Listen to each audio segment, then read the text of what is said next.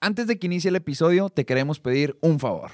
Si llevas tiempo escuchando el podcast, Spotify acaba de habilitar la opción de calificar el podcast con cinco estrellas.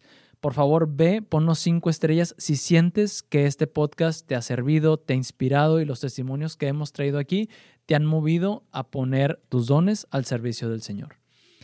Y si esta es la primera vez que nos escuchas, no te preocupes, escucha el episodio y si después de escuchar el episodio te gusta el contenido que hacemos, por favor regálanos esas cinco estrellas que nos servirá para que el contenido siga llegando a muchísimas más personas. Te dejamos con el episodio. Si eres profesionista, hemos estado orando y el Señor nos ha traído un nuevo proyecto para ti.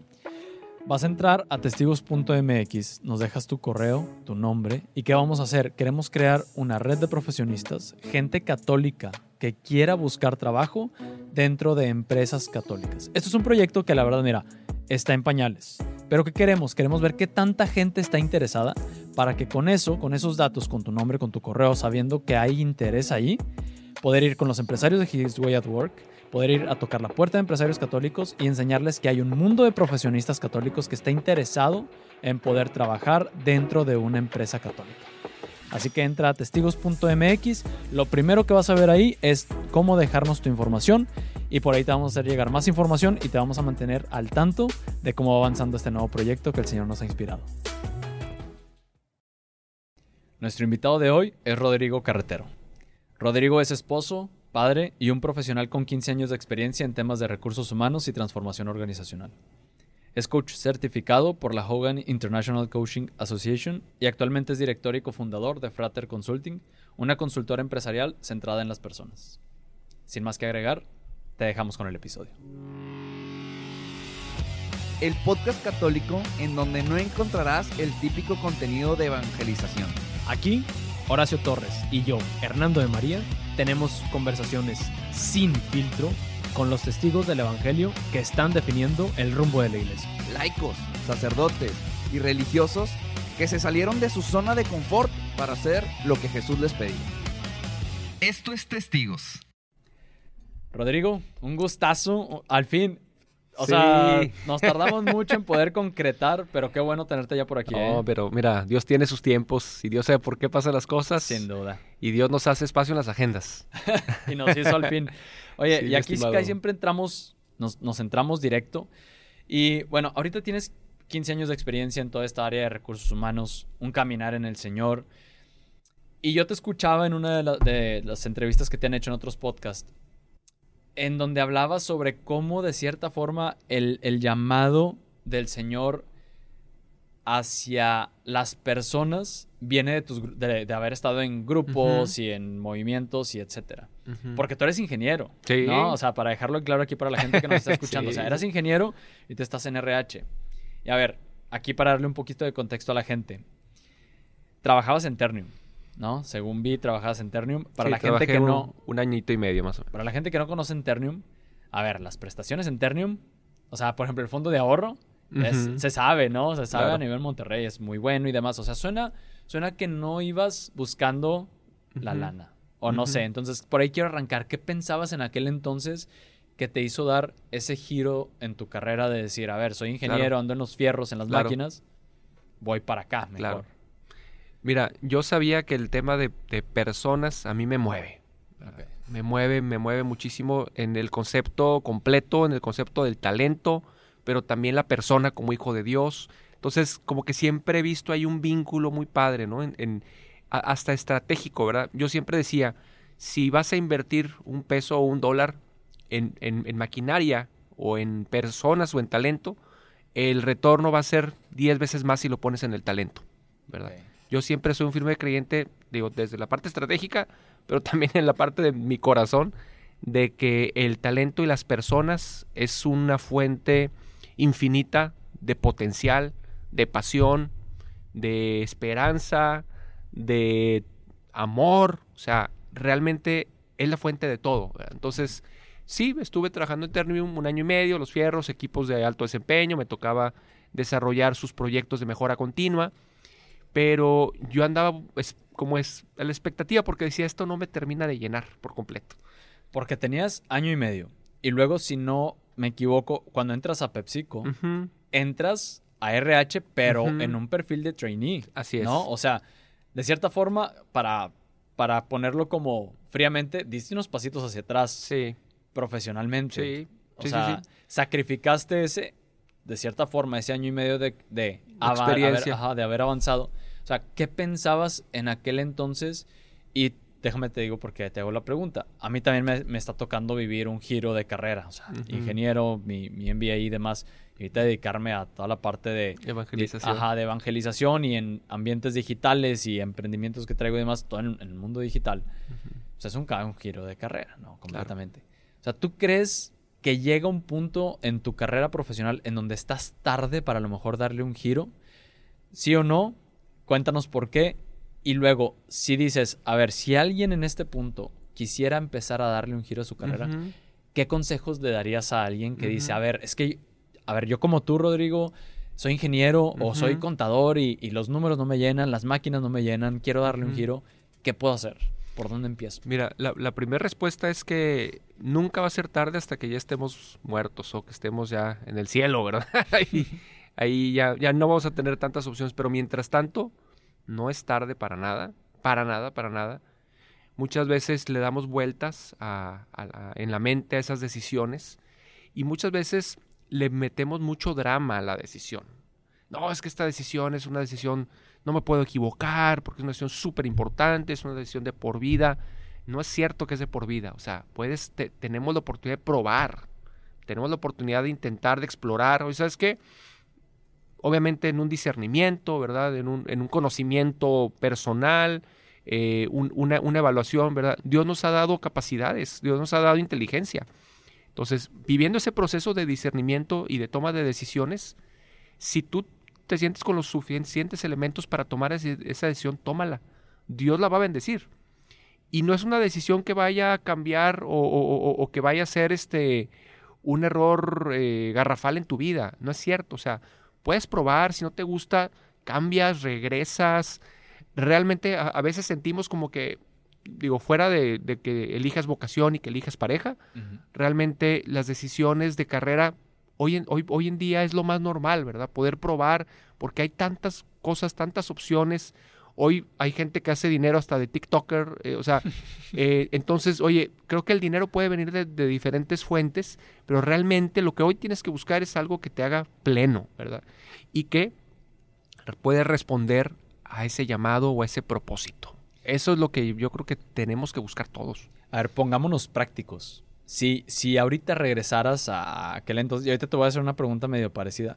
Si te regresaras a, a- a aquel tiempo, ¿cuáles serían las tres primeras cosas que harías para, para tratar de, a lo mejor, de, de hacer mejor ese... Porque me imagino que ahorita viendo hacia atrás, dices, bueno, Sí. ok, las cosas han salido como han salido, providencia bendita, pero yo creo que todos siempre encontramos áreas que dijimos, y a lo mejor si esto lo hubiera hecho así, hubiera sido un poquito mejor. ¿Qué, qué, cuáles son a lo mejor tres cositas así prácticas que dirías, hubiera hecho esto antes, no sé, hubiera estudiado, o me hubiera leído este libro, hubiera, no sé, para alguien que está buscando cómo darle un, un cambio, un giro a su carrera? Mira, una que se me viene a la mente es que eh, cuando yo entré a, esta empresa PepsiCo, pues era una empresa así internacional, grandote y todo, como que, como que yo entré sintiéndome muy chiquito, a decir, oye, pues yo aquí vengo a aprender de los grandes y de los grandes este, ejecutivos y este que traen experiencia internacional y, y, y- los ves, bueno, yo, yo los veía a veces como muy grandotes, ¿verdad? Muy inalcanzables. Y la verdad es que todo el mundo andamos en las mismas, o sea, todo el mundo andamos ahí eh, queriendo, eh, eh, pues obviamente triunfar, queriendo aprender, equivocándose, ¿verdad? Este, hay, hay por ahí algunas frases que me gustan, a ver si me acuerdo, que dice, tú estás por ahí dudando de, dudando de ti mismo y los demás eh, intimidados o espantados por el potencial que ven que tienes, ¿verdad? Entonces yo creo que esa sería una, o sea, creernos realmente las capacidades que Dios nos ha dado, saber que eh, realmente si Dios te permitió estar en ese lugar es porque Él te va a dar lo que necesitas para dar fruto en, donde estás. Y realmente eh, vuelvo al punto de tu propósito, o sea, muchas veces nos centramos otra vez ¿no? en lo que nos falta y nuestras oportunidades y nuestros defectos y, ve, ve- ve lo que hizo Dios con Pedro y con los apóstoles, o sea, eran pescadores, era gente que no tenía ninguna formación, ¿verdad? Y ve lo que hizo, tra- transformó, el, transformó el mundo, transformó la, la humanidad. Entonces, e- esa sería una, o sea, confiar más, confiar más en ti mismo y en el por qué estás donde estás. Ok. Empezar por ahí. Sí, así es. Y a- antes de pasar a, lo- a lo- un siguiente punto que quisiera que tocáramos, ¿cómo, ¿cómo fue para ti el proceso de descubrir, o que sí, bueno, yo creo que el propósito es algo que, que vamos descubriendo, no creo que es, que es una cosa y listo. Claro. Que- pero ¿cómo, ¿cómo haces tú, Rodrigo, para ir como descubriendo esas señales, ¿no? Que el Señor te va poniendo y, por ejemplo, en aquel, en, en aquel entonces fue, a ver, me encanta estar, trabajar con las personas, y pusiste atención en esas señales y entonces estás aquí donde hoy estás, ¿no? Pero ¿cómo vas descubriendo esas, porque también son hasta emociones del espíritu, ¿no? Claro. ¿Cómo, cómo las vas descubriendo y discerniendo a la vez que vas también interpretando tus sentimientos humanos, porque también de eso el Señor se vale, ¿no? Entonces, ¿cómo, cómo vas así combinando? Yo creo que todos mis primeros este, 14, 15 años laborales fueron más así, o sea, de ir, ir, ir descubriendo lo que más me gustaba, ir descubriendo para lo que era bueno. De hecho, mis primeros años de trabajo, ya incluso en recursos humanos, no trabajaba yo con gente. O sea, porque eran áreas más, más corporativas, más de estrategia. Me tocó estar en áreas como change management, como arquitectura de organización, que tiene mucho que ver con la transformación. Me tocó estar en planeación eh, y, y desarrollo de talento. Entonces, realmente era mucho análisis, era mucho PowerPoint, era eh, este, mucha investigación. O sea, no me tocó trabajar tanto con gente realmente. Aunque yo sabía que todos estos procesos y todo lo que me tocaba diseñar, cuando se implementaran, en, en- en ese momento en PepsiCo eran más de 40 mil colaboradores, cuando se implementaran, todo eso iba a impactar en favor de todas estas familias. Entonces, eso era lo que a mí como que me alimentaba siempre, ¿verdad? Después, como de mis primeros 8 o 9 años, tomamos la decisión, bueno, yo levanto la mano y ahí mis jefes toman la decisión de mandarme a las fábricas, Ujú. ya como cabeza de recursos Solo te humanos. vas a Mexicali, ¿no? Ahí me fui a Mexicali y luego a Saltillo. Entonces, ahí ya empecé a trabajar directamente con la gente, ¿verdad? Y ahí fue como que, wow, o sea, un despertar también diferente para mí, porque además que según yo sabía de recursos humanos, me di cuenta que no sabía nada de recursos humanos, porque todo lo que había venido haciendo y ya te lo Claro. platiqué, ¿no? De escritorio. Y acá, pues, de repente te llegaba este, al- alguien desafortunadamente que se amputó un dedo Ujú. y pues te toca hablarle a la familia, ¿verdad? Sí. Órale, o sea, ¿qué es esto? Sí, nunca me había topado con eso. Pero al mismo tiempo, pues era, era una oportunidad de, de tener frente a frente a la persona y, y- y realmente poder ayudarle a la persona y, y poder poner, pues ahora sí que tu corazón delante ahí de la persona y de, de- de una manera mucho más directa, ¿verdad? Que en el corporativo, por así decirlo. Me, me dio risa porque pues, yo como ingeniero en- dentro de una planta de manu- manufactura lo vivía. Cuando iba al corporativo en Simpsonville, en. Carolina del Sur, hablábamos de temas y cosas y, y platicabas con la gente corporativo de RH y le platicabas de las necesidades que tenías tú en, en- en tus líneas, en tus procesos y demás. Y no te, no te entendían. Hasta que iban a la planta, los bajabas a piso y les explicabas y, ok, ya, ya entiendo de lo que me hablas. Oye, qué calor hace, qué calor hace Sí. aquí, ¿verdad? Pues sí, maestro, están 12 horas aquí. ¿Te acuerdas del presupuesto para los climas que no me probaste? Así, haz de Claro, cuenta. Claro, te cambia la perspectiva. Ahorita que totalmente. tocaste eso del dedo, este, me, me voy a brincar unos puntos que traía, pero ahorita voy a volver porque quiero que hablemos de desarrollo de talento dentro de la Sí. iglesia y que creo que es algo que nos falta hacer. Sí. Pero te escuché también decir que en una ocasión te tocó una experiencia de, de un operador que llega a tocar la puerta cuando recién llegabas a Mexicali. Su casa se había incendiado. Ah, sí. ¿sí? sí, que, sí, que sí. su casa se había incendiado y, oigan, Sí. ayúdenme. Exacto. Pero tú ahí también decías, y yo me sentí muy identificado, porque decías, es que tú tienes todas las ganas de ayudar, pero a veces también por los protocolos y por procesos que tienen la planta y todo, no puedes ayudar Claro. como quieres. Y porque es, a ver, sí, pues la empresa tiene recursos y pudiéramos comprarte una casa, pero no le podemos comprar casa a todos los que estén pasando por alguna desgracia por el estilo. Y una vez me tocó en, en la planta en donde yo estaba, pues, oye, RH no pudo hacer nada por una persona que por inundaciones perdió sus cosas. Y entre los del equipo, pues les dije a todos, oigan, vamos a hacer una cooperación. Cooperacha. Hicimos cooperacha entre los este, amigos del equipo y le- Totalmente. se lo donamos a un técnico.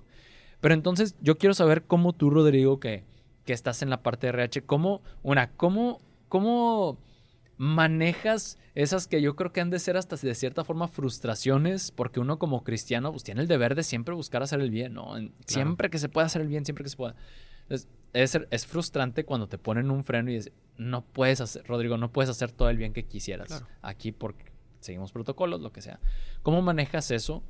Y cómo tratas de, ahora, sin, sin brincarte trancas, pero cómo tratas de darle la vuelta a eso para, a ver, en la medida de lo posible, voy a hacer todo el bien que pueda hasta, hasta donde alcance, ¿no? Mira, yo creo que lo que la gente valora mucho y percibe es tu intención. O sea, había, eh, porque eso me lo platicaban, ¿verdad? Había gerentes que para empezar ni recibían a la persona. O sea, había gerentes que tenían su puerta cerrada y tenían al asistente y, nadie me interrumpe y etcétera, etcétera. Entonces, desde esos detalles, a lo mejor sutiles de tener la puerta abierta, de recibir al que venga, escucharlo, darle tu tiempo, eh, tu empatía, tu entendimiento, eso en sí, fíjate, no te estoy hablando todavía de soltar dinero, ¿eh? Eso en sí la gente ya lo ve y lo agradece y dice, ay, o sea, aquí es diferente, o sea, la administración es diferente, hay apertura, hay escucha, hay empatía, hay compasión, ¿verdad? Ahora, ahora sí, venimos al tema de protocolo y sentar precedente y que el sindicato y que todo eso, ¿verdad? siempre va a haber esas restricciones. Hay que encontrarle la forma, ¿verdad? Para, para, para que de la intención que ya mostraste realmente pase alguna acción. En nuestro caso, en ese caso particular, igualmente tuvimos que hacer una, una cooperacha, una colecta, ¿verdad? Pero también lo pudimos haber dejado muy así, bueno, pues el que quiera y pégate un flyer, ¿no? Hablamos con sindicato y organizamos algo por parte de ellos, ¿verdad? Pero con, con nuestro impulso con nuestro apoyo en cuanto a instalaciones, en cuanto a que si, que si necesitaban imprimir flyers, en cuanto a que si le necesitábamos dar tiempo a algunos de los operadores para que juntaran. O sea, pudimos poner algunos recursos que no violaran el precedente para realmente hacer algo que marcara la diferencia. Y te platico rápido otra, que estuvo más cañona. En Saltillo, de repente me, este, me dicen, es que Rodrigo, viene la automatización, vamos a correr a 450 personas. Entonces, pues también humanamente como cristiano uno dice, wow, voy a agarrar sin trabajo a 450 personas y me toca a mí como recursos humanos ejecutar todo ese proceso. Entonces, también, digo, y aquí hago también como este alto, ¿verdad? Eh, muchas veces pues tenemos que vivir en el mundo, vivir en la sociedad, ¿verdad? Y, y nos toca muchas veces enfrentar estas decisiones y estas situaciones, ¿verdad? Pero otra vez, hay formas de enfrentarlas.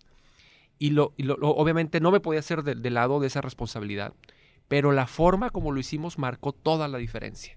Porque otra vez me senté con el sindicato, le dije, mira, viene esto, pero entre usted y yo lo vamos a planear para que la gente realmente sea, sea un proceso que los cuide, que mantenga su dignidad y que les beneficie al final del camino. Ay, ¿cómo vamos a hacer eso? Oh, vamos, vamos armando el plan. Y afortunadamente y gracias a Dios pudimos, se tuvo que dar de baja a todas las personas, pero les dimos paquetes superiores a la ley. Con el apoyo del sindicato les pudimos conseguir trabajo al día siguiente a todos los que querían. ¡Wow! Que, que de hecho de los 400, nomás como 50 quisieron trabajo, ¿eh? Por cierto. Pues es que les cayó un cheque que nunca habían visto en su vida y pues vámonos, ¿verdad? Ya no necesito trabajar. pero bueno, son de las cosas que te sorprenden. Sí, claro, claro. pero que al, final, como que ya tú dices, bueno, yo mi chamba la hice, señor, ¿no? O sea. Ahora sí que, pues también cada, cada persona tiene que tomar su decisión, ¿verdad? Pero bueno, e, ese es el punto. Siempre vas a tener como ciertas reglas que te restringen, pero aún dentro de ese marco, creo que la intención y también Dios te va a iluminar. Oye, y te ha tocado, y yo estoy seguro que tienes por ahí alguna historia, te ha tocado que en ese en ese humanizar toda la parte de tal cual de recursos humanos, porque a veces como tú dices, hay gente muy fría, seamos honestos. O sea, en la parte de recursos humanos hay gente muy... Porque mira, para la gente aquí en México, yo creo que se ha sentido identificada que recursos humanos en muchas empresas es como el América. O lo amas o lo odias, ¿sí? O, RH, o la gente está encantada con RH, o la gente está... Ah, o sea... Entonces, en este esfuerzo que tú has hecho, yo estoy seguro que la gente puede sentir, o sea, al final cuando uno lleva su, su esencia de Cristo y realmente se esfuerza por tratar de, ser cristiano sin estar todo el tiempo hablando de Jesús, ¿no? Simplemente con las acciones, la gente lo nota. Claro. Y la gente se te acerca. Claro. Entonces, ¿tienes algo, alguna historia que, que te haya pasado, gente que se te haya acercado? Es decir, quiero hablar contigo. No es nada que tenga que ver con el trabajo, incluso cuestiones personales, pero tienes unos minutos. ¿Te, pasó? Sí, claro. Sí. Claro, claro, claro. Claro, aunque fíjate que también parte de mi, de mi testimonio, de lo, de lo que te quiero compartir, es que eh, ¿Recuerdas que te decía que mis primeros 14, 15 años fui caminando más así con estas, identificando estos eh, anhelos y, gustos más de, de, la parte humana y todo esto? Pero realmente, eh, respondiendo a tu pregunta, sí me buscaban, pero porque me veían que era un líder muy humano. yo en estos 14, 15 años realmente mantuve, y, no es algo de lo que me siento orgulloso, pero pues también estamos aquí para, para dar testimonio, ¿verdad? yo mantuve siempre una separación entre mi vida en la fe y mi vida profesional. O sea, yo en la, en, la parte del trabajo, yo creo que muy poca gente sabía que yo era católico. Muy poca gente sabía que yo era eh, cristiano, que yo participaba en un ministerio de música de adoración casi todos los fines de semana, que yo participaba de grupos eh, pastorales.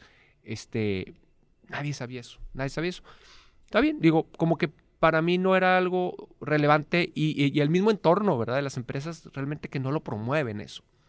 Entonces, este, sin embargo, y hace ratito que me hacías la pregunta de qué hubieras hecho diferente y todo esto, al paso de todo este tiempo, me doy cuenta que, que, al no haber sido yo también un poquito más abierto en cuanto a mi fe, o buscar integrar más mi fe con mi trabajo, ¿verdad? Eso ya lo he aprendido estos últimos dos años. Eh, entonces también, este, sí la gente me buscaba porque vean que era un líder humano y pues eso realmente lo, traes ya en tu esencia, ¿verdad? Eh, pero yo creo que tuve oportunidades también para dar más testimonio y para evangelizar incluso, y no las aproveché. Porque como que en, mi mente, no, sé si esto nos pasa más a los hombres, ¿no? Pero ya ves que dicen que somos como de compartimentos, o sea, estoy en el trabajo y, y no mezclo nada más. Y luego estoy en la iglesia y no mezclo el trabajo, ¿verdad? Entonces, como que para mí, por muchos años siempre me manejé así. Y hoy es algo que yo digo, chin, creo que tuve oportunidades de, acercarme o de que más gente se acercara a mí, o incluso esos que se acercaban a mí, ¿verdad? Porque tenían algún problema, alguna situación, haber sido más directo con, con, el, con el por qué yo me siento en paz, por qué ah, yo me siento tan feliz, ¿verdad? Este, hablarles de Dios realmente. Bueno, pero a ver, el, el que tú digas, es que yo tenía un liderazgo muy humano, hay que reconocer que hay mano de la gracia ahí definitivamente. 100%, 100%, pero si no, cuando la gente pregunta y, tú no lo dices, entonces la gente dice, ah, pues este chavo es muy buena onda. Sí. Pero no ve lo que hay detrás. No dices Y dejas de dar ese testimonio. Sí. Sí, en, eso estoy de acuerdo, en eso estoy de acuerdo. Porque sí me ha tocado vivir también este, situaciones por el estilo. Pero bueno, regresemos entonces a este punto que quería tocar, porque tú traes mucho este talento del desarrollo humano. Sí. Y mira, algo que yo veo mucho en, en el Señor Jesús, es que es un experto en desarrollo de talento. es un máster en desarrollo de talento. O sea, vio joyas en lo que la gente podía despreciar, como unos pescadores, como un recolector de impuestos traicionero de su propio pueblo, como... Es, un máster en desarrollo de talento. Claro. Y siento que como iglesia, no que no lo hagamos, sino siento que nos falta como sistematizar de alguna forma el desarrollo discipular. Es decir, a ver, líder de grupo, líder de movimiento, líder de parroquia, ¿cómo le haces para que los que están al frente de los grupos juveniles desarrollen de una manera sistemática al próximo líder? ¿Cómo le das herramientas? ¿Cómo le Quiero saber qué opinas de eso y luego cómo le pudiera, qué, qué, luces ves tú que pudiéramos a lo mejor aplicar del mundo laboral. Totalmente a la iglesia. O sea, ¿qué pudiéramos hacer en ese sentido? Totalmente. Y, hace todo el sentido, pero eh, vuelvo un poquito a mi comentario, ¿verdad? A, veces como seres humanos o no sé, como hombres, como que tenemos muy esos compartimentos y, oye, toda esta organización en cuanto a la iglesia, los grupos y, mi trabajo, y no los mezclamos, pero hay muchas oportunidades de aprovechar todo lo que sí se hace en una empresa, ¿verdad? Como estos procesos de planeación, de bancas de sucesión, ¿verdad? De hacer planes de carrera, ¿verdad? Para, de identificación de, tu potencial o de tus líderes potenciales, de definición de perfiles, de definición de, comportamientos, ¿verdad? Este, que quieres desarrollar en ellos. O sea, creo que hay mucho de eso que deberíamos de traer acá, ¿verdad? Porque también acá en, en, la iglesia y, y, como bien dices, en todos los grupos, se requiere liderazgo. Se requiere liderazgo. Y el liderazgo sabemos que no se da en los árboles. O sea, están contados los, los que ya lo traen muy intrínseco, pero también es algo que se puede desarrollar y se debe de desarrollar. ¿Verdad? Entonces, me encanta el punto porque creo que sí deberíamos hacerlo de manera un poquito más, más sistemática, con una salvedad, ¿verdad? Con la excepción de que sabemos que también en este, en este mundo de Dios, pues hay un ingrediente que es la gracia de Dios, ¿verdad? Y ese, ese ingrediente, pues no lo vas a forzar, no lo vas a hacer, ese le toca ponerlo a Dios, ¿verdad? Pero creo que sí podemos poner cierto entorno y ciertas condiciones, ¿verdad? Para, para, para asegurar que tenemos esa sucesión de líderes, porque luego, pues, ¿qué, es lo que pasa con nosotros? no Yo, yo fui líder de jóvenes mucho tiempo y luego, pues, me casé me fui a vivir a otra ciudad y ahora ya tengo tres hijas y, pues, ya, ya no tengo el mismo tiempo que tenía antes, o la misma energía, o, o ya no conecto a lo mejor tanto ahorita con los chavitos de 16 años, ¿verdad? Como a lo mejor antes. Entonces, sí tenemos que preparar a las siguientes generaciones. ¿Qué se te ocurre así como, no sé, así? Digamos que, que te dicen, a ver, vamos a hacer algo con la parroquia de este vecindario X, Y, Z. ¿Qué, ¿Qué sería de lo primero que tú, Rodrigo, llegarías a hacer? Supongamos que a lo mejor nos está escuchando algún párroco o algún líder de movimiento o, algo. ¿Qué sería de lo primero que tú irías a hacer desde esta perspectiva de, de a lo mejor cómo identificar talento? Claro. O no sé. Sí, te, la, te, la, dejo así muy al aire. Claro. Yo creo que de, de lo primero que se puede hacer es identificar aquellos chavos o chavas que tienen un liderazgo informal, ¿verdad?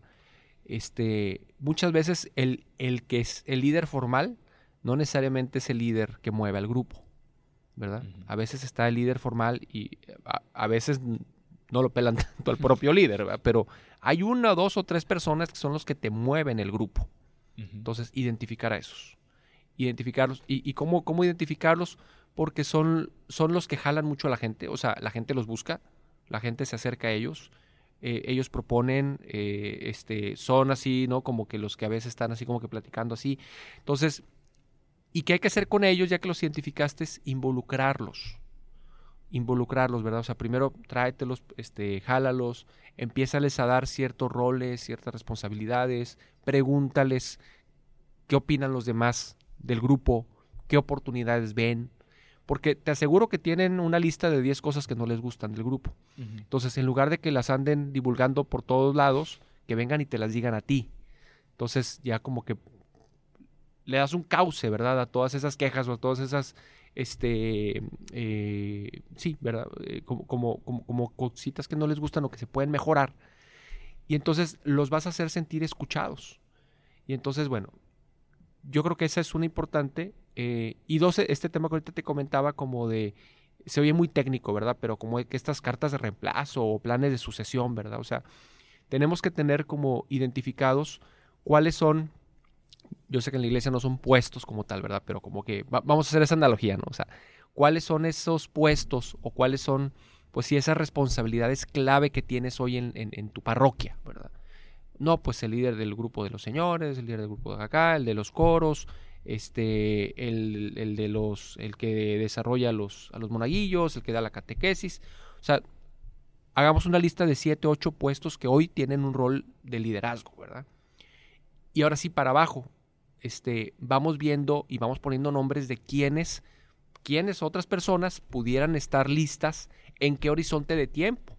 ¿verdad? Entonces dices, oye, a ver, este, pues este, este eh, Jorge, que ya lleva 15 años como líder de los coros, yo creo que ya hay que darle rotación, ¿verdad? O sea, vamos a mandarlo a que sirva otra cosa, o que se quede, pero que se quede coacheando a otro líder joven, ¿verdad?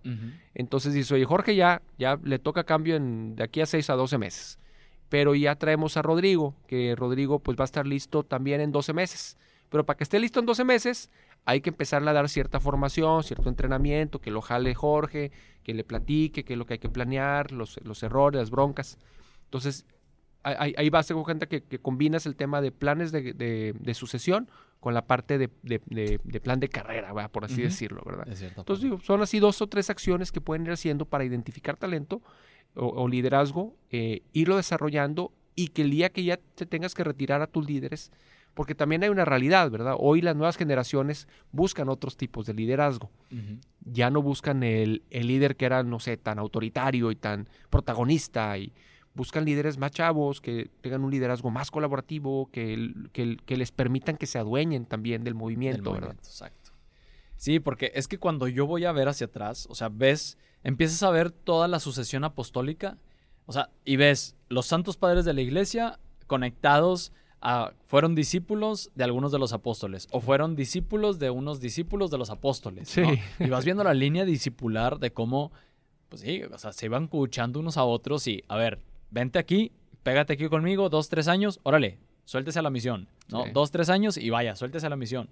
siento que somos tantos que sí necesitamos meterle sistemas, de cierta forma, sin caer en la rigidez de donde impidamos la acción de la gracia, donde impidamos que el Espíritu Santo se sople, ¿no? Al final, pues, si escogió pescadores, o sea, que no nos sorprenda que de repente escoja a alguien en quien ni pensábamos para un puesto importante. Claro. Y ir por esa línea. Y, creo que ahí, la clave es sí cómo combinas ciertos, ciertos procesos, ciertas metodologías como las que te platicaba, pero siempre orando mucho, ¿verdad? Para, que, para que Dios te ayude a elegir o a seleccionar, ¿verdad? A, esa persona, ¿no? tenemos el caso de, del rey David, ¿no? Antes de que fuera rey, ¿no? Mm, que fue el, fue el profeta y, y pues todo el mundo pensaba que iba a elegir al hermano mayor, que era el más fuerte y, estaba, andaba en la guerra y y realmente pues iba, iba por David, que era el más chiquito, era un pastor porque vio su corazón. Y la verdad es que pues, ninguno traemos esos lentes rayo X para estar viendo el corazón de las personas, ¿verdad? Es Dios el que ve el corazón de las personas. Y Dios te lo va a revelar, ¿verdad? Dios te va a revelar quién es la persona que está lista, que está elegida. Porque además Dios te puede hacer la invitación, pero tú le tienes que responder también, ¿verdad? A ver, y en esta misma línea, Rodrigo, otro tema que traes, pues te tocó estar en toda la parte de, learning y como de capacitación y demás. Ya en mis últimos años, así es. Ajá, en tus últimos años. Y por lo que he escuchado es un tema que te apasiona mucho, que te gusta mucho. Sí. Y también me siento muy identificado porque también tengo unos añitos que agarré como esta onda, onda de, estar aprendiendo de, de todo, ¿no? A esto que le llaman como lifelong learners, ¿no? Claro. Aprendes de por vida. Entonces, tú hablabas en una de estas entrevistas de que algo de lo más importante es cómo hacerle para a la organización cambiarle el mindset de, a ver, estoy en un estado pasivo, aún voy a, voy a estar en un estado activo en donde la organización no viene y te dice, mira, está todo esto, sino es el colaborador quien te lo pide. Bueno, ¿cómo le hacemos para hacer algo así en la iglesia? O sea, ¿cómo, ¿cómo en las organizaciones cambias el mindset? Porque, a ver, en la iglesia Simplemente tenemos Sagradas Escrituras y el Catecismo de la Iglesia Católica. Y de ahí tienes para papiarte, ¿no? Como quien dice, para toda la vida. Y fuera de ahí hay seminarios y hay talleres y teología y hay miles de institutos y teología del cuerpo y formación hay un montón. Claro. Pero siento que no tenemos ese mindset. Muchos, ¿no? Muchos no tenemos ese mindset de, estar en, formación constante, creciendo, alimentando nuestra fe. Y a ver, entiendo que parte de eso viene de un encuentro con el Señor, pero también conozco gente que tuvo, que sé que tuvo ese encuentro con el Señor, que vive en su fe, pero que falta ese, ese deseo, como ese mindset de, a ver, quiero aprender. Entonces, ¿qué pudiéramos también dentro de parroquias, de movimientos, cómo cambiar ese mindset de, todos los miembros de un movimiento, todos los católicos, a tratar de, cambiar el chip a, a ver, quiero más, quiero aprender, quiero... Está padrísima la, la analogía. Mira, yo creo que hay un principio que aplica igual para las empresas que para, para la vida personal y para la vida en la iglesia. Eh, nadie va a hacer nada por más que tú se lo estés machacando y forzando, ¿verdad? E, ese es el famoso push versus el pull, ¿verdad? Del, que normalmente hablamos en temas de learning. Las empresas por muchos años, y lo, sigue, lo seguimos haciendo las empresas, te ponen una currícula mandatoria, además le decimos mandatoria, imagínate. ya con ese título nadie lo quiere hacer, ¿verdad? Es una currícula mandatoria o el plan anual de capacitación y te miden las horas y el curso. Y luego eh, hemos hecho cosas así de que hasta te amenazan que no va a haber incrementos si no cumples todos tus cursos. O sea, a ese grado, ¿verdad? Entonces, ese es el famoso push. Y sí, son temas de código de conducta o en las fábricas, pues certificaciones que tienes que tener de seguridad, de calidad, etcétera, etcétera. Son mandatorios, ¿verdad? Pero venimos de muchos años de hacer ese push. Probablemente en la iglesia a lo mejor también un poco hemos venido de eso, y el catecismo de la iglesia, y no puedes este, hacer la primera comunión, y no tal, tal, tal, no te puedes casar si no tienes dos. Entonces, como, como que venimos de hacer todo este push. Para mí la clave para hacer el cambio a un pull ¿verdad? Que es ya ahora el colaborador te pide, te pide el- el- el contenido es el what's in it for me. ¿verdad? O sea, ¿por qué debo de hacerlo? O sea, ¿qué me motiva a hacerlo, verdad? Y ese principio yo creo que aplica para cualquiera de los dos, ¿verdad? Porque, insisto, nadie va a hacer nada o por un tiempo sostenido si no tiene una motivación intrínseca para hacerlo. En la empresa normalmente hemos encontrado ese what's in it for me con todo esto que tú platicabas de las nuevas habilidades, del reskilling, de... Hay, hay una frase que me gusta mucho porque ya no es lifelong learning, es lifelong employability. O sea, si quieres tener un trabajo seguro, tienes que mantenerte en este reskilling. Deja tú, si quieres poder acceder a tu siguiente promoción, tienes que traer estas, todas estas nuevas habilidades. Entonces, ya le vamos poniendo la zanahoria, ¿verdad? Al colaborador.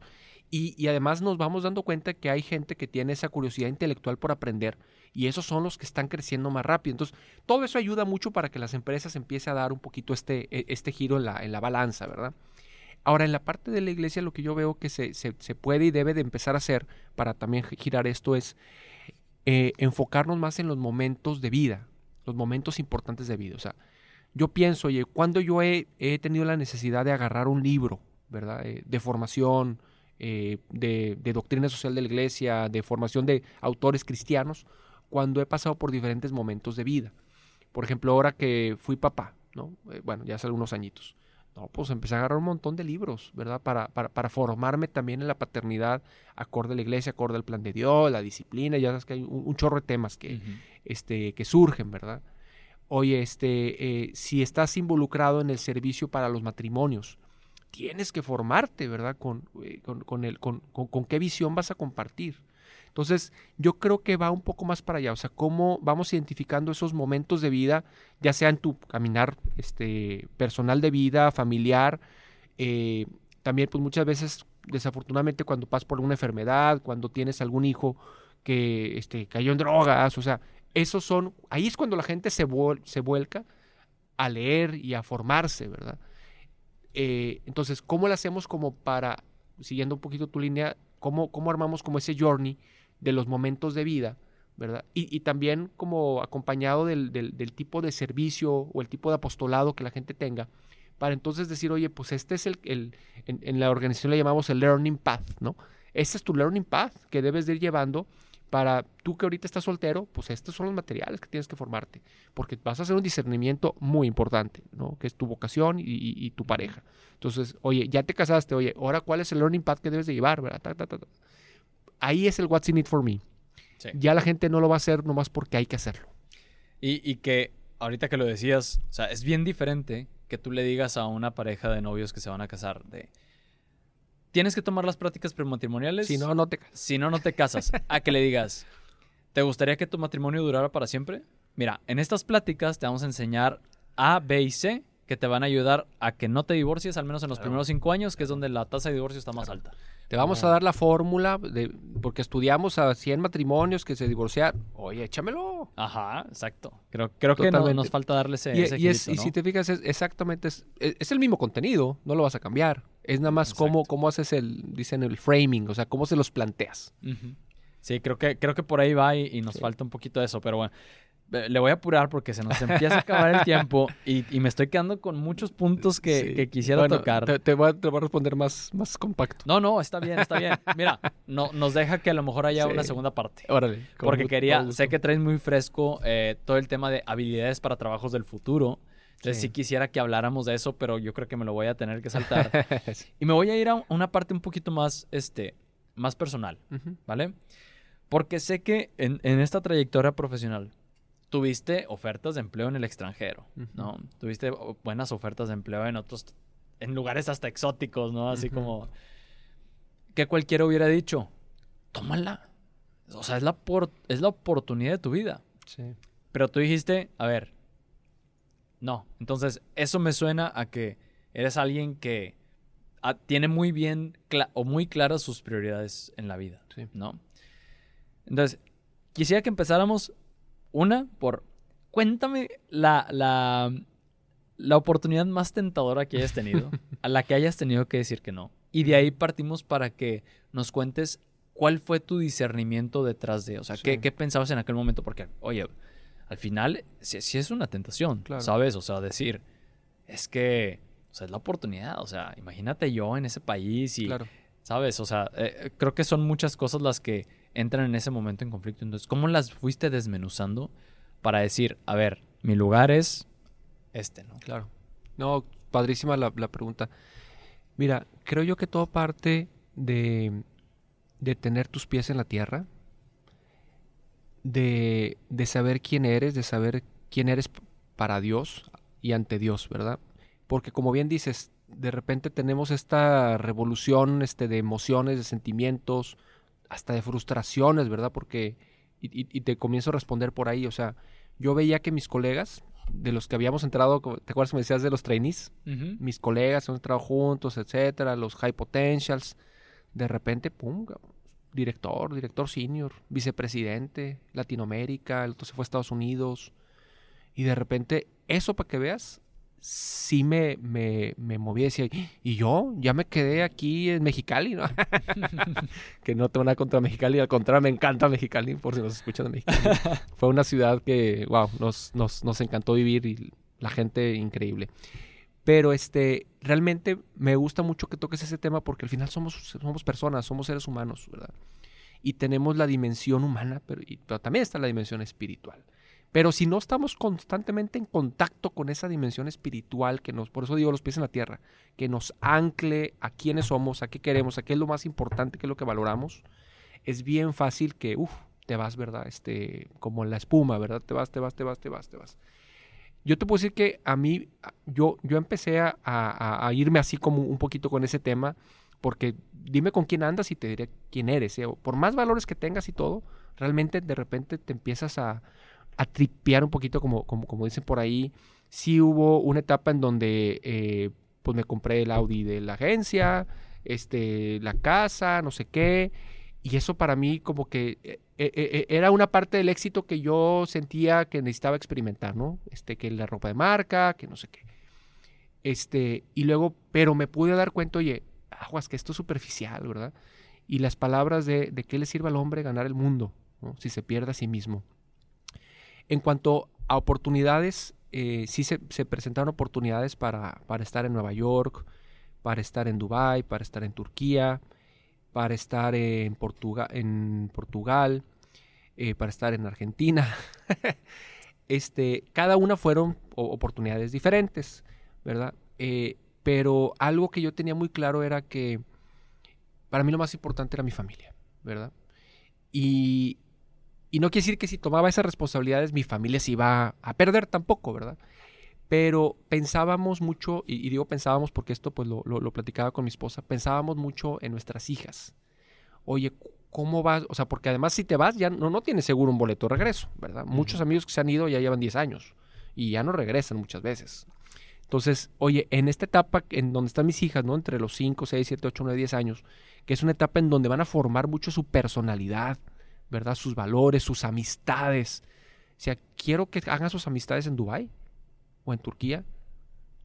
No, la verdad es que no. Aunque represente un éxito y que a lo mejor después de 10 años pueda regresar este, ya con una trayectoria súper internacional, etcétera. No, no, no, no, no lo vale. Eh, otra cosa que tomamos mucho en cuenta fue el tema, oye, queremos que conozcan a sus abuelos, ¿verdad? Queremos que disfruten a sus abuelos, ¿no? Tanto por parte de, de mi esposa, que bueno, su papá falleció, pero está, está mi suegra, está su mamá, y por parte de nosotros, entonces, los abuelos los van a tener 15, 20, a 20 años más, no, no, no lo sé, ¿verdad? Queremos que conozcan a sus abuelos, queremos que crezcan con sus primos. O sea, entonces, ese valor familiar para nosotros era, estaba en una escala muy, muy alta, ¿verdad? Y también, pues al final, la sociedad que vivimos hoy en nuestra comunidad, en nuestra iglesia, eso no lo íbamos a poder tener de manera muy fácil en otro lado, ¿no? Entonces sí, créeme que me dijeron de todo, tanto Me amigos imagino. como jefes, sobre todo jefes, o sea, mis vicepresidentes y eso me decían, ¿qué te pasa, Rodrigo? Este, no me, de- no me puedes declinar una oportunidad así, o sea, así en ese plan, ¿verdad? Y yo sabía que también pues me estaba convirtiendo hasta cierto punto un, un blocker, ¿verdad? Porque pues este, si no te mueves, entonces pues los demás, los que vienen abajo, ¿qué onda, verdad? Entonces, a pesar de eso, pero ¿sabes qué? Eh, Dios siempre me dio una paz, una convicción de que estaba haciendo lo correcto. Amén. la pura verdad es que esas que te platico de Europa no eran para mí una gran tentación por todo lo que te platiqué, pero sí me invitaron muchas veces a regresar a vivir a la Ciudad de México. Que se dices, bueno, pues estás a un vuelo a distancia, se puede, pues está más, está más manejable, ¿verdad? Direcciones, direcciones senior, este, responsabilidades grandes. Esas, para que veas, yo creo que fueron más tentadoras que las de Europa, por todo Ok. lo que ya te conté. Pero a pesar de eso, mi, mi, mi decisión y mi paz, incluso ya, no sé si lo traes más adelante, pero cuando yo decido salir de, de- de la empresa, Ya esa fue la, la decisión más... por ahí vamos. Más Por- fuerte. Justamente, justamente eso que quería que tocáramos. A ver, porque dejas, dejas todo el mundo corporativo y empiezas Frater. Así ¿no? es. Empiezas Frater y, y The Future is Now. ¿no? Sí, sí, sí, sí. Este, no sé de cuál primero, este, o cuál, sobre cuál qui- quieras que hablemos, pero sé que Frater es esta consultoría de todo el tema de recursos humanos, pero centrado completamente en las personas, Así es. ¿no? Entonces, ¿cómo, ¿cómo surge esa idea, esa emoción del espíritu? ¿Cómo la disiernes? Porque, a ver, Claro. salirte de una carrera corporativa de tantos años con niños, con... Eh, No, no, no, no. es, no es, eh, digo, aquí Para quien nos está escuchando y que tenga familia, yo creo que es más fácil que lo comprenda, pero para alguien que no tiene familia, no alcanzan a dimensionar lo que Y en, significa y en- una y- decisión y en plena esas, ¿no? pandemia, ¿verdad? Y en plena Pero bueno.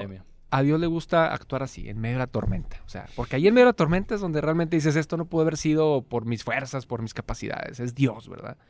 Y, y- y fíjate que esa, esa decisión no fue de un día a otro, fue, fue un proceso probablemente de unos dos años de orar, de hablar con mi esposa. Todas esas pequeñas decisiones que te platicaba de declinar ciertas oportunidades, esas decisiones, después de que las tomaba, se retribuía como en fuerza para mí, en gracia para mí, en paz para mí, en convicción para mí. Me fortalecía, o sea, después como, como de dejar pasar esa tentación, salía yo más fortalecido, ¿verdad? Y entonces ya cuando tuve que tomar la decisión de salir de la empresa, porque al final me lo preguntaron, Rodrigo, para ti hay un puesto aquí, te puedes quedar, pero yo sabía que iba a seguir el tema de vete allá, vete para allá, vete para allá, vete, y ya no es, ya no es lo que yo quería. Además de, de- muchas otras cosas, ¿verdad? La, la escala de valores de la gente que yo estaba rodeada. Entonces, yo tenía muy claro que ya era momento de salir para mí. Eh, y, fue una decisión que se dio así en medio de la pandemia, pero con una paz y con una certeza de que Dios estaba conmigo y que Dios me iba a proveer y me iba a acompañar y me iba a llevar a descubrir algo que yo ni siquiera me imaginaba, porque pues en mi plan, después de 15 años de una de, carrera este, corporativa, pues mi plan era entrar a otra empresa, ¿verdad? Pero ya aquí en Monterrey dije, bueno, hagamos una- entremos una empresa aquí en Monterrey. Pero entró la pandemia y, yo estaba participando en tres o cuatro procesos, se congelan todos y me quedo yo así como que bailando un poquito en la nada, ¿no? De, pues ya dije que no, como el perro de las dos tortas. Ya dije que no allá y además se me congelaron todas las oportunidades acá. Entonces, pues di medio y, era yo un reclamo que le hacía a Dios. Oye, Señor, yo te seguí, eh, discerní y ahora resulta que me quedé sin nada. ¿Qué va a pasar conmigo y con mi familia? Claro. ¿Verdad?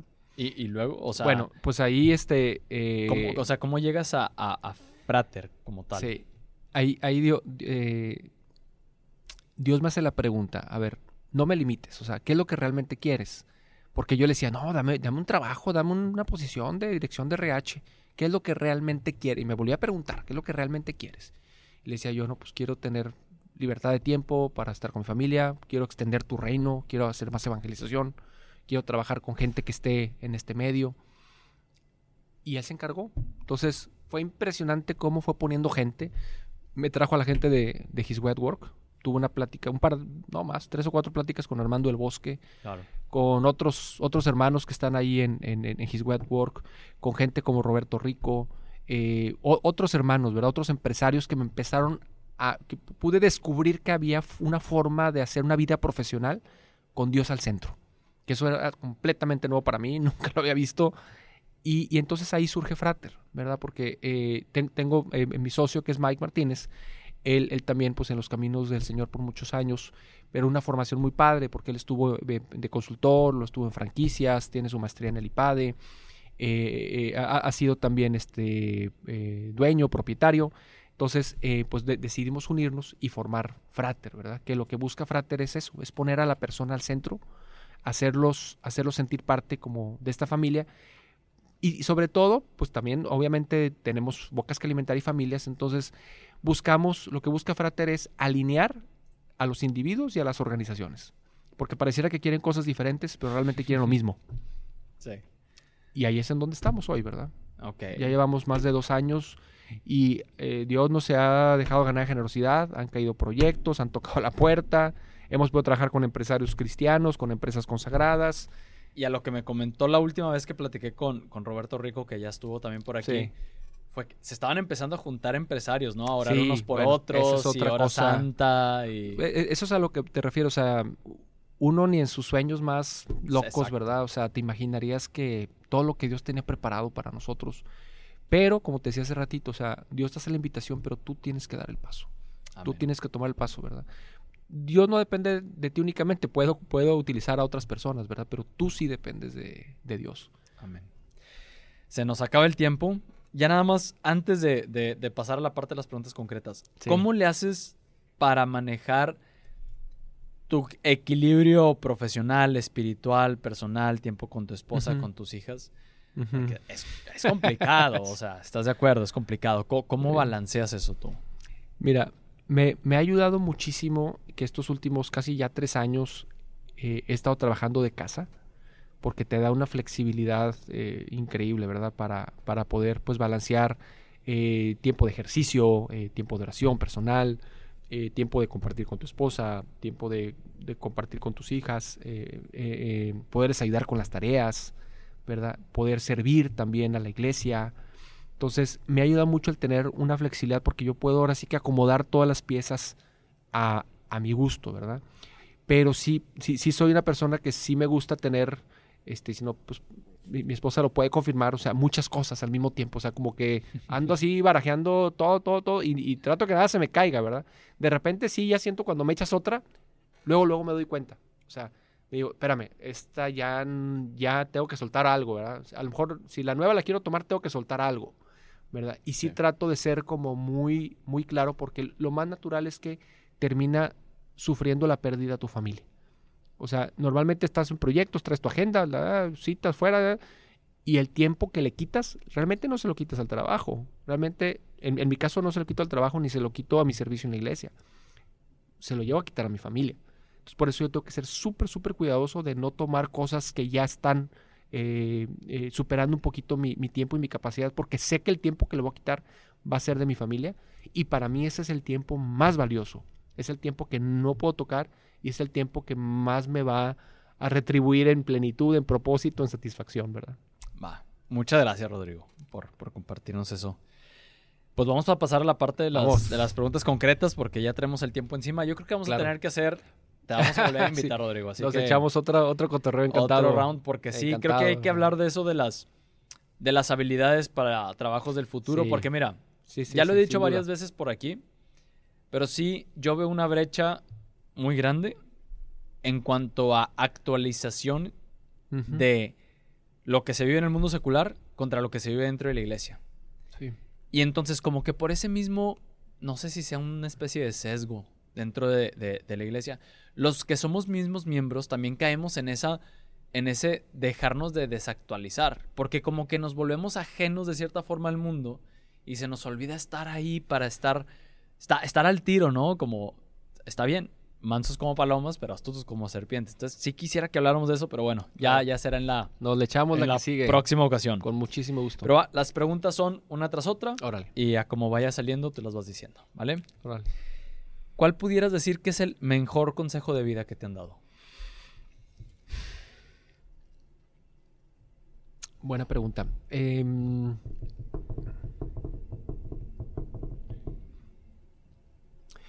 una vez una, una, una ex jefa este, me dijo, escucha y déjate llevar más por tu instinto. Ok. Así te la dejo. Gut feeling. sí, porque yo soy acá, ¿no? Muy, muy analítico. Muy. Este, Mira, al final no has dejado de ser ingeniero. mucha, totalmente. y muchas veces el instinto sabe más. Sí. Ahora, del otro lado, ¿cuál es el peor consejo, pero espiritual, que te hayan ¿Peor dado? consejo? Sí. O que te haya tocado, o que te haya tocado escuchar. Como para que lo sueltes y que la- si alguien lo ha escuchado, se lo han dicho y lo está Sí. poniendo en práctica, diga, ah, caray. ¿no? Sí. Yo creo que tiene que ver con un poquito con esto que te decía, ¿no? De, de, de que le- de repente nuestros padres o incluso algunos líderes en la iglesia nos meten mucha presión con las decisiones que tenemos que tomar. Y sí, obviamente hay decisiones importantes, ¿verdad? Pero este, cuestiones así como Dios no te va a perdonar o te vas a equivocar, este, estás cometiendo un gran error, ¿verdad?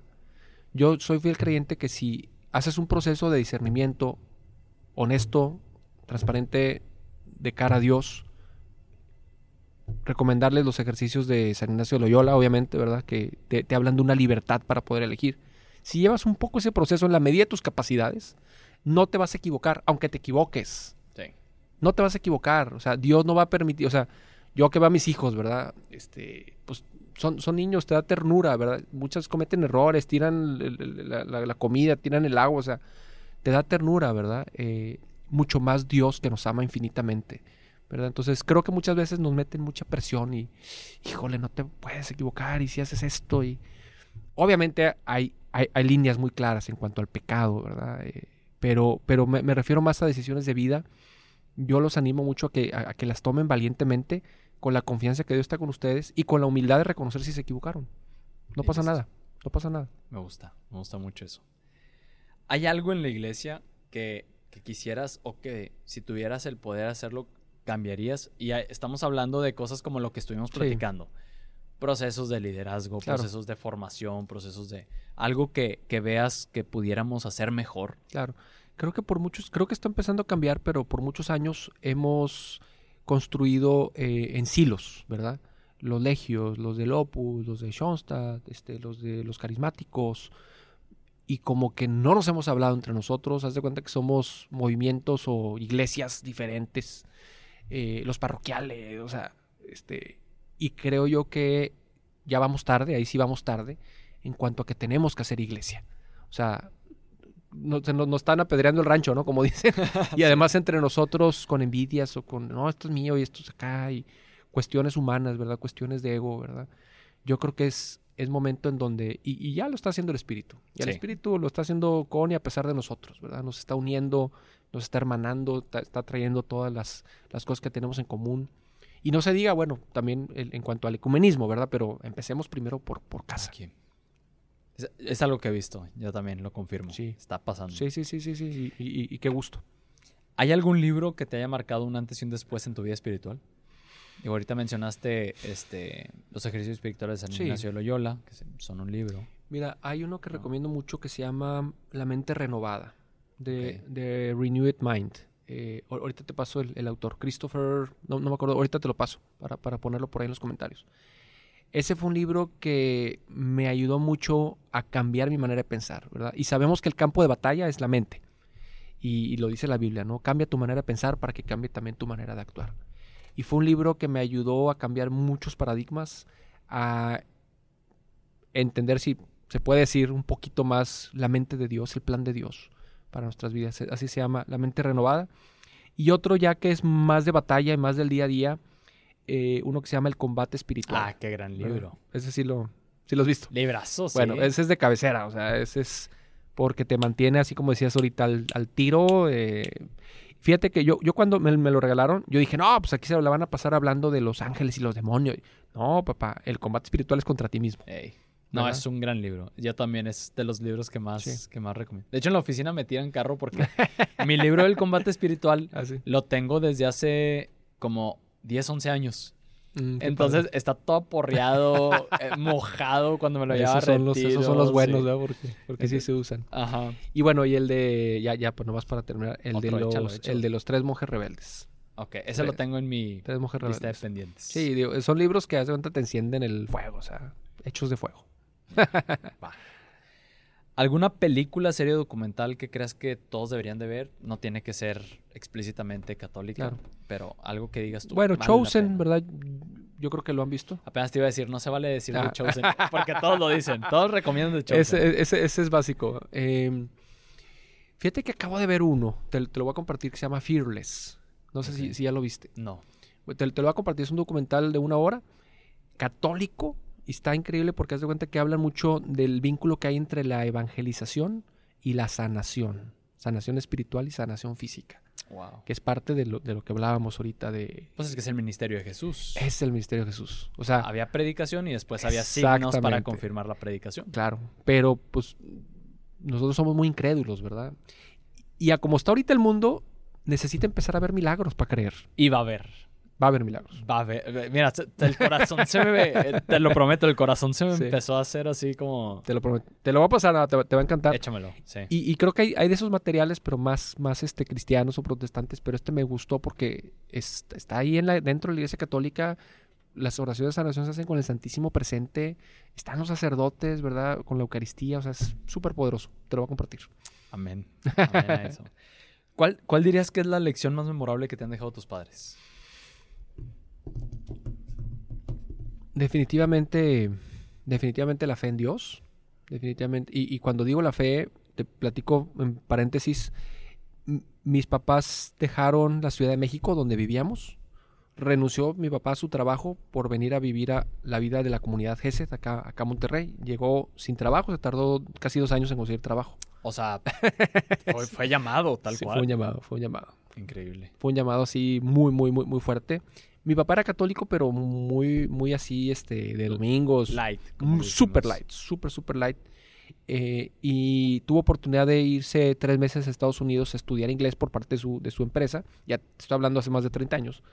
Y allá tuvo la bendición de que un, un- un religioso lo agarró en un camión así de esos de la universidad y lo empezó a evangelizar. Y ahí tuvo mi, mi- mi papá en esos dos o tres meses tuvo una conversión de vida Wow. súper radical.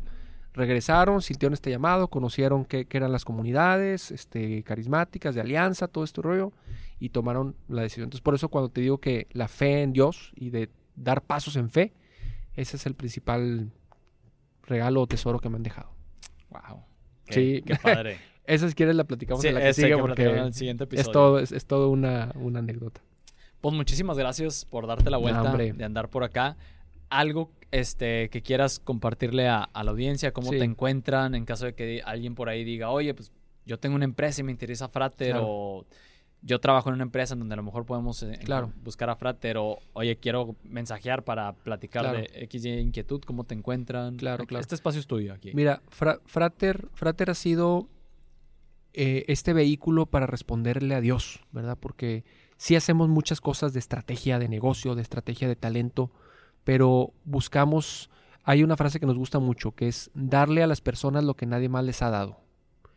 No sé si le habéis escuchado, pero eh, eh, esto, esto es de cuenta que eh, tiene que ver con cómo hablarle de Dios a las, a las personas en una empresa, ¿no? Ahora en este mundo tan, tan secular y todo esto. Y si tú le quieres hablar, a, a- a- es como le- esta anécdota de, de cuando llegas a, a hablarle de Dios a una persona que está bajo de un puente sin ropa y le das una Biblia y tiene frío, pues a lo mejor la va a quemar y, va, y va a, a calentarse. Entonces primero tienes que darle todos sus básicos, ¿verdad? Y tienes que darles lo que nadie más les ha dado. Tienes que darles atención, tienes que darles cuidado, tienes que darles eh, confianza, o sea, tienes que darles desarrollo, tienes que darle todo esto para que entonces ellos digan, oye, ¿por qué me da tanto la empresa? ¿Por qué me da tanto la empresa? Y entonces ahí te abren la puerta para poderles hablar de Dios. Entonces, en Frater es lo que hemos podido hacer, acompañar a empresas que quieren meter a Dios a sus empresas, pero a veces no es tan fácil. Es un poco diferente a lo que hace His Way porque His Way tiene una metodología de cultura. Lo que nosotros hacemos es ayudarles a meter directamente a Dios a través de retiros también, a través de proceso de consagración y también a través de algunos servicios que tienen que ver con la parte de recursos humanos, ¿verdad? Eh, pues ahí les podemos dejar ahí en, en nuestros comentarios, pero mi correo es rodrigo arroba fraterconsulting.com y, y bueno, pues si, si ustedes son al- algunos empresarios o profesionistas que tienen este llamado de seguir construyendo empresas católicas consagradas, podemos entrar en, en contacto. Tenemos este grupo de empresarios que nos juntamos una vez al mes a hacer oración unos por otros, a interceder unos por otros. Tenemos, empezamos con una misa, una adoración eucarística y después tenemos intercesión de unos por otros y se ha hecho una comunidad, pues ya va, va creciendo en cuanto a número, porque ahora sí que el, el- el CEO, como dicen, siempre se siente solo, ¿no? Entonces, solo, pero ahora con una comunidad que quieren lo mismo, que se enfrentan a los mismos retos, que no quieren dar mordidas al SAT, que, este, que no quieren hacer malas cosas, que quieren atraer talento católico, ¿verdad? Este, y pues, que quieren ser una, una fuerza eh, de bien y una luz para la sociedad, ¿no? Entonces, pues eh, encantado de, de, estar aquí, mi, estimadísimo Hernando, y, y, y, que se repita. Eh, voy a estar también eh, orando por ustedes, por este Gracias. apostolado. Muchas felicidades, ¿verdad? Porque hoy, hoy, más que nunca creo que se requiere iniciativa, se requiere gente que salga, ¿no? Como de así un poquito de donde estamos, de nuestra comunidad, para levantar la voz y para hacer luz en medio de la oscuridad. Amén. Pues muchísimas gracias. Y vamos con la, con la última pregunta. Y la pregunta es, es un poco así como fa medio fantasiosa, ¿no? Y imaginemos que de repente el Señor Jesús, ya sea a través de sueños o simplemente se aparece delante de ti, ¿no? Y te dice, Rodrigo, pues sí, muy padre todo lo que has hecho, todos tus años en RH, tu familia, todo. Pero voy a tener que hacerle un reset a tu vida, ¿no? Voy a tener, vas a empezar de cero otra vez. Entonces necesito que me digas tres aprendizajes que quieres conservar. ¿Cuáles son esos tres aprendizajes que le pedirías al Señor de todo lo que has vivido? que esos no los toquen, ¿no? Que esos se queden contigo Claro. para siempre. Padrísimo, padrísimo, padrísimo. Eh, yo creo que uno es que me dejara el aprendizaje de que, de que, de que si, si las decisiones las tomo de la mano de Dios, no tenga miedo, ¿verdad? Porque mi vida ya lo he visto, ¿verdad? Que el Señor bendice, entonces, pero si nunca lo hubiera hecho, pues que tenga esa convicción, ¿verdad? De que si las decisiones las tomo de la mano de Dios, no tengo que tener ningún miedo. Eh, otro que, que realmente eh, en mi vocación, en la vocación que he elegido, realmente el trabajo y el servicio no importa tanto como la responsabilidad que tengo con mi familia, de llevar a mi familia al cielo, eh, de poder evangelizar a mi familia, de poder ser esa, pues esa, esa figura paterna, esa figura de liderazgo cristiano para mi familia, que es algo que pues en el camino a veces se, se- pierde de vista, ¿no? Nos excusamos con ser proveedores y la verdad es que, como dicen por ahí, ¿no? Te esfuerzas para que no les falte nada, pero les terminas faltando tú. Y, y un tercero que, eh, que este camino se tiene que caminar en comunidad, ¿verdad? Que no se debe de caminar solo. Y bueno, hasta aquí llegamos al episodio del día de hoy. Muchas gracias por llegar hasta aquí, hasta el final del episodio. Ya sabes, si este episodio te ha servido para crecer en tu vida personal, profesional, espiritual, compárteselo a algún amigo amiga que creas que le pueda servir. Si no nos has dado por aquí el botón de seguir, donde sea que nos estés escuchando, Spotify, YouTube, échanos la mano con el botón de seguir. Y ya sabes que te esperamos en testigos.mx si eres profesionista y católico y te interesa poder entrar en esta, en esta sinergia o contacto con empresarios católicos. Y pues la verdad, vamos a ver qué sale, ¿no? Como les decimos, es algo que está todavía en pañales, pero yo creo que el Señor se trae un as bajo la manga que a todos nos va a sorprender. Nos vemos la próxima semana. Adiós.